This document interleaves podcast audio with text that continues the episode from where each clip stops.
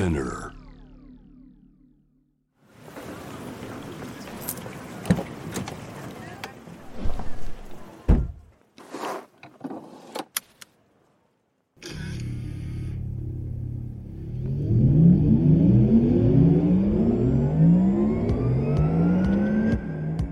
人生の中で絶対に叶えたい夢のリスト Bucket List ポルシェの創始者フェリー・ポルシェから脈々引き継がれる夢を追い現実にする勇気。そんな夢への熱烈な信念は今もポルシェの大切なミッションです。Driven by Dreams 夢を追いかけることで道を切り開き続ける方を様々な業界からお迎えしこれまでに叶えてきた夢の数々そしてこれから叶えていきたい目標や夢について伺っていきます。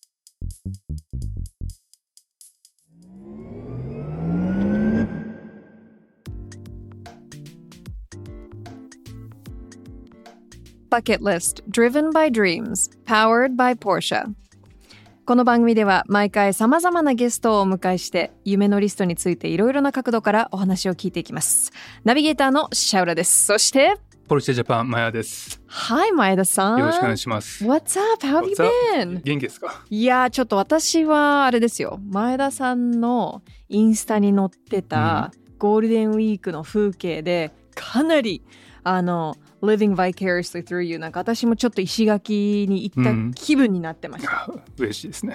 めちゃくちゃ晴れてたじゃないですか、心配してたのに最初の日だけね。え一日目だけ1日目だ晴れたんですか？けで、後の1週間ずっと雨だったんですよ。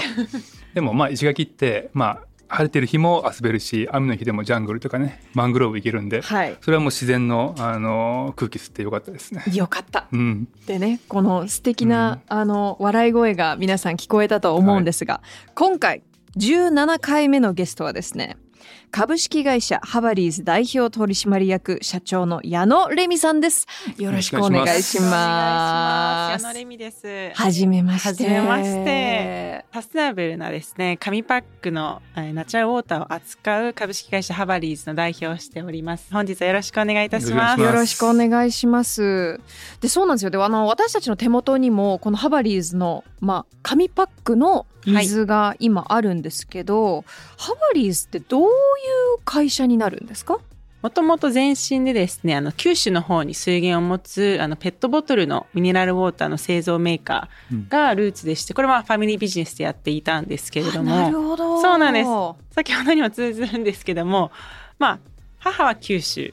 で父京都。なので結婚して京都に嫁いで私は京都出身という、そういうバックグラウンドなんですね。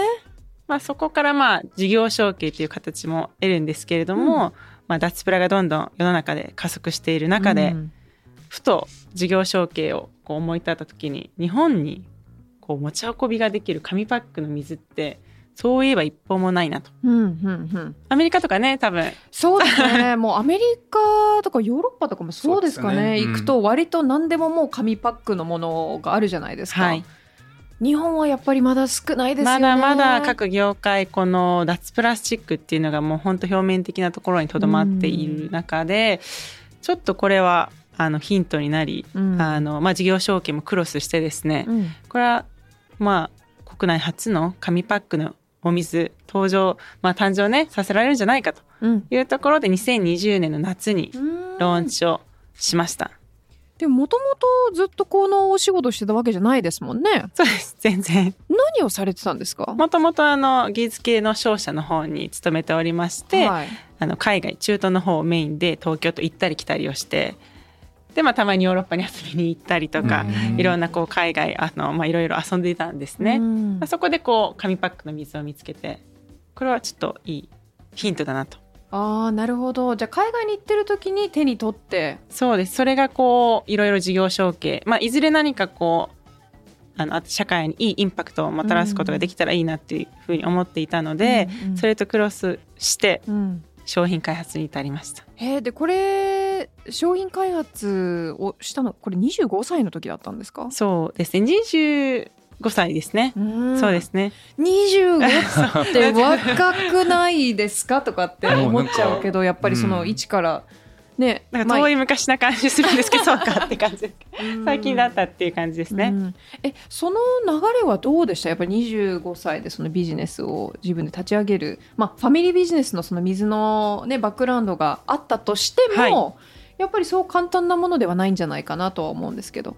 今まあでも起業というまあブームというほどのもんじゃないですけど割と皆さん会社を作ること自体は誰でもこう簡単に最初の一歩が踏み出せる、うん情報も含めて調べようと思ったら何でもアクセスできる時代ですから、その辺のこう割とハードルは何もなかったかなっていううん感じはしています。なんでそこら辺はなんかみんなすごいですねっていうよりもあの割とその自然な形で当然のステップではいはいはい、そこの、まああまりそのハードルは高いっていうのは一度も思ったことはなかったですねう。んでもそのまあ紙パックがなかなか日本にないってことはこの紙パックを作るところを見つけるっていうところの苦労とかもあったんじゃないですか？もともと一番最初にあの苦労したのは資材調達ですね。やはりこの国内に前例がないということでどこの包材メーカー一応まあ細かく言っていろんな紙でも、うんまあ、これは100%再生可能素材でこう FSC 認証を取っていたりっていうような、まあ、環境配慮が徹底されてる包材なんですけれどもまあ普通に紙だけで言うなれば他の紙パックも世の中にあるわけで、うん。どれが一番それがミネラルウォーターに適しているのかうん。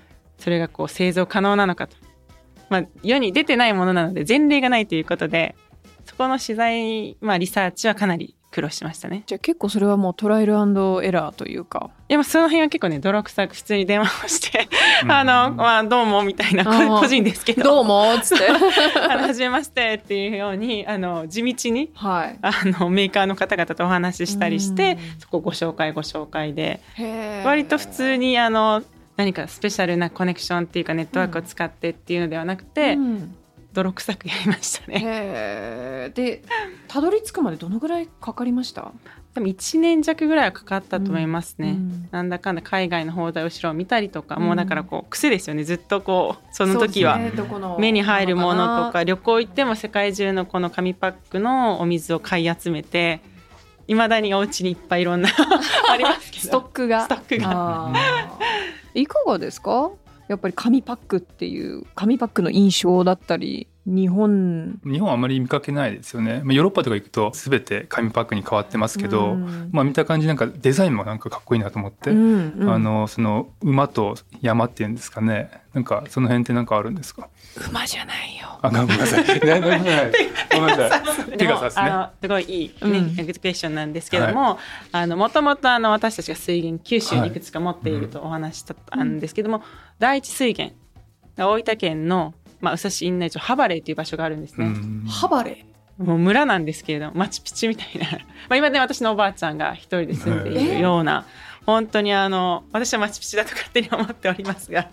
ピチュって。まあそれぐらいまあ天空じゃないですけど山頂近いようなそれぐらいのこの、まあ、水源がうん。湧き出ているようなとこなんですが、えちょっと待ってください。ハバレって日本の場所なんですか？そうなんです そんな名前あります？日本に。結構ね大分県って結構特殊な地名当て名っていうかこう当て字のような変わった地名が多くてですね実在する村といいますか場所なんですね。知らなかった。もともと自然環境をまあなんかね恩恵を受けて事業を行ってきたという背景も含めて、うん。まあ、森林保全だったり水源保全っていうのがもういわゆる身近に感じてうんうん。あの事業を行ってきた。でまあそのフィロソフィーをちゃんと反映させようということで、まあ、羽馬お礼の礼なんですねハバレーっていう。んなるほどなんで羽が生えた馬のつまるは馬ではない馬ですよね。うわ馬ですよね。惜しい You weren't totally wrong いやいやうんポリシポリシだから。はい。大丈夫ですね。はいで羽が生えてるんでペガサスなんですね。なるほどでハバレーのハバリーズのこのあの思いというかメッセージだったり、うん。まあ、ファミリールーツも含めて反映させたのがこのデザインになってます。ちなみにその環境に対する意識っていうのが本当最近だと思うんですよ。こういう会社とかが取り組んだり、はい。大々的に私たちは会社としてこういうことをやってますっていうある意味ちょっとずつこうそういう発表とかあのークラリティがないと信頼も欠けてくるっていう時代になってきてると思うんですけどそれはどう感じてますか？まあなんかね私たちがこう割と子供の頃から地球温暖化の問題アルゴアさんぐらいがすごいあのフォーカスされた時代だったんですけど、まあ割と無意識のところで環境問題とかっていうのがまあ身近な問題、うん。でみんなどこかでいずれ考えないといけないよねっていうところから来ていてでまあ SDGs がちゃんとこうスタートした時に、うん。まあ、企業がうん。もうその評価の項目に入っている。うん。うん。で避けられないと、うん。それがまあましてや定量的にちゃんとそれが判断軸になって、うん。割と自然な流れといいますか、うんまああのそれがまあさらにコロナになによってね加速されたっていうのもちょっと感じますし、うんまあいい流れなんではないかなとうん思っています。SDGs って今ううちの子供中学1年はいと小学5年生なんですけど、まあ、僕たちの頃って SDGs なんて全く知らなかったんですけど今、うん学校で教えてるんですよね。もうね義務教育というかそう子どもたちの方が詳しいという。そうそうなんですよ。もびっくりして。石垣島の話もありましたけど、実際なんかああいう自然に行くとすごい綺麗なビーチにプラスチックとか落ちてたりするじゃないですか。わかるわかりますよね。うんまあ、改めて、まあ、今日なんかポッドキャストでお会いするまあいろいろ考えてたら、はいやっぱりねなんかそういうの見ると子供にはすごい。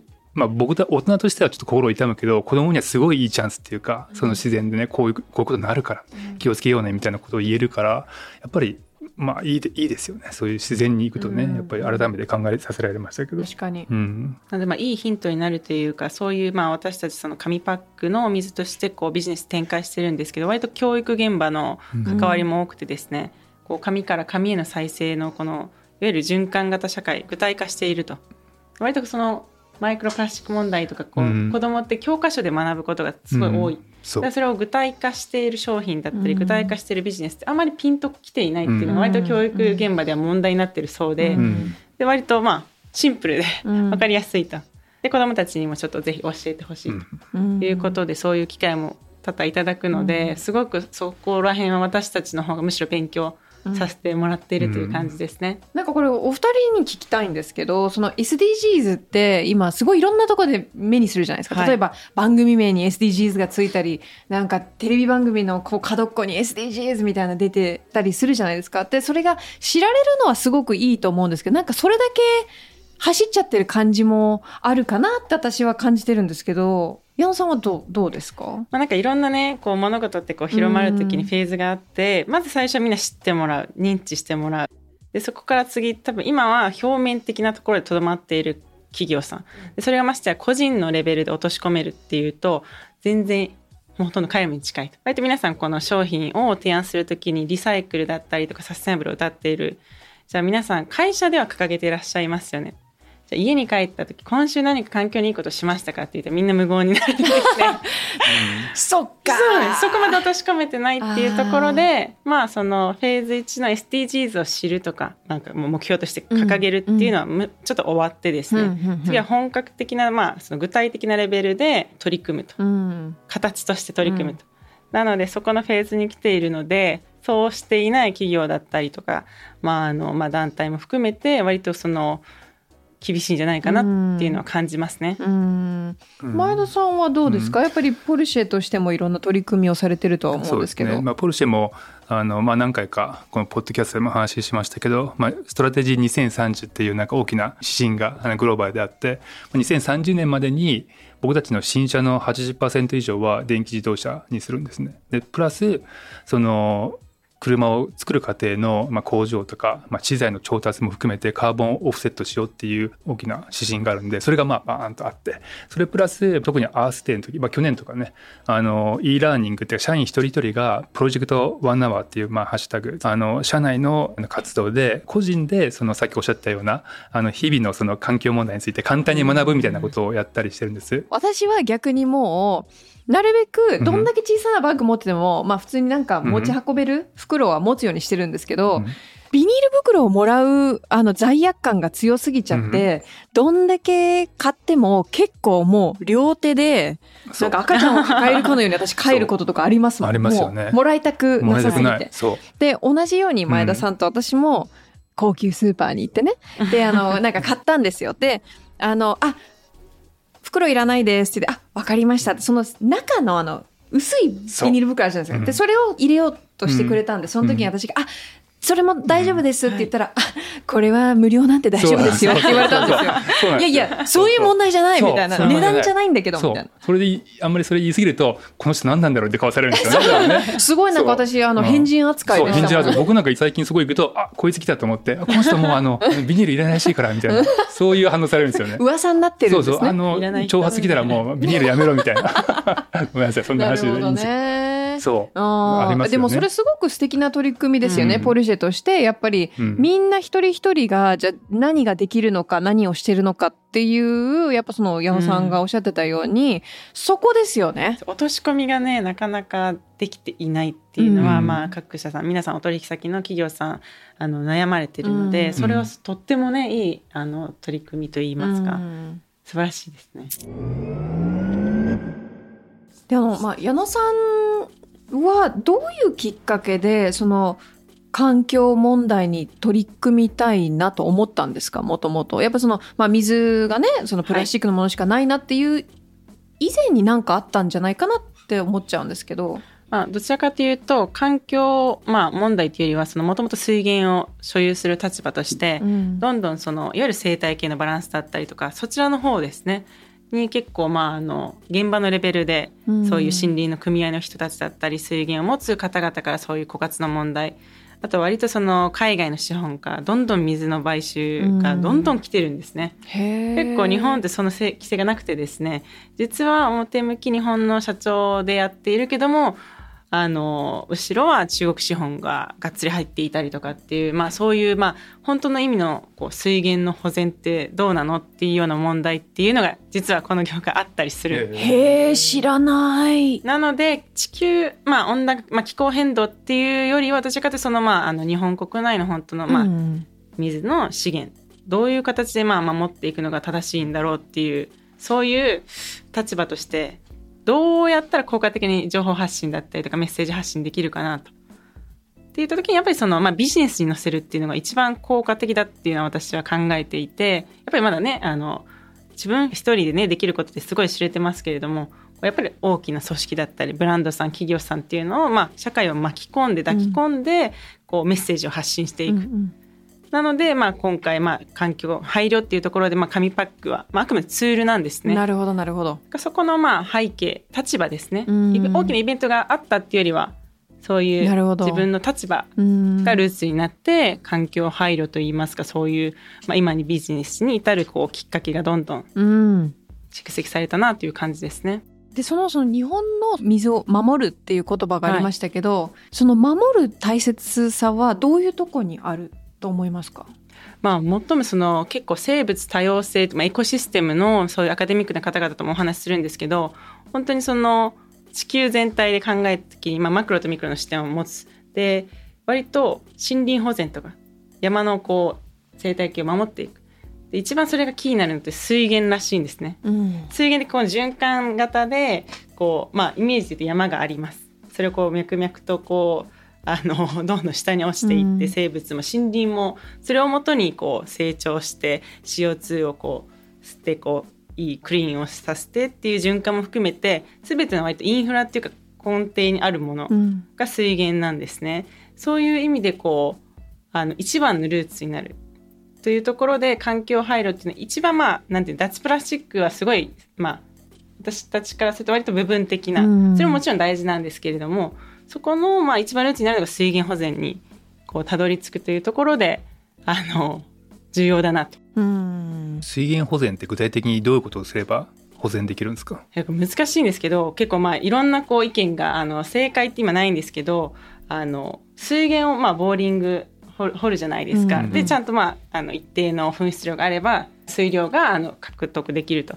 ただそこだけじゃなくて周りのこの山々だったりとか、うんじゃあどこまでの半径何キロメートルをね、あの例えばそれがコンクリートに何かこう建てられてこう下の、まあ、水脈を破壊したらそれは持続可能ではないしっていうところでこれをすれば OK っていうのではなくて、うん全体のこう割と大きな視点での保全が必要なのでそれは割とまだ分かっていないところも多いんですけれども、うん何百年どころのもうゴールじゃなかったりするので。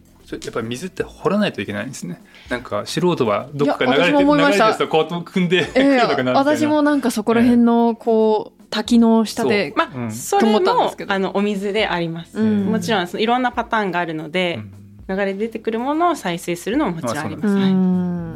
なるほどあーじゃあビジネね。ス全体がその環境に関わってるってことなんですね。そうですね、うん。そこがまあ私たちからするとあの環境破壊がなると美味しい水だったりとかミネラル豊富なお水っていうのも、あの再生できないので、うんまあ、そこはもう私たちのビジネスがそこで止まっちゃうので、うん。でもやっぱりその水で取り入れるミネラルとかで、やっぱりはい体調とか体質とか変わると思います、いや間違いなくね体の70%ぐらいはね、うん。あの水分できているので何かしらの水分摂取は皆さんあの日常で、まああのね、サイクルしているのでやっぱりその水分が何によるものなのかってかなりね、あのまあ、美容も含めて健康には影響するんじゃないかなと思います。もう肌、ツヤツヤですもんね。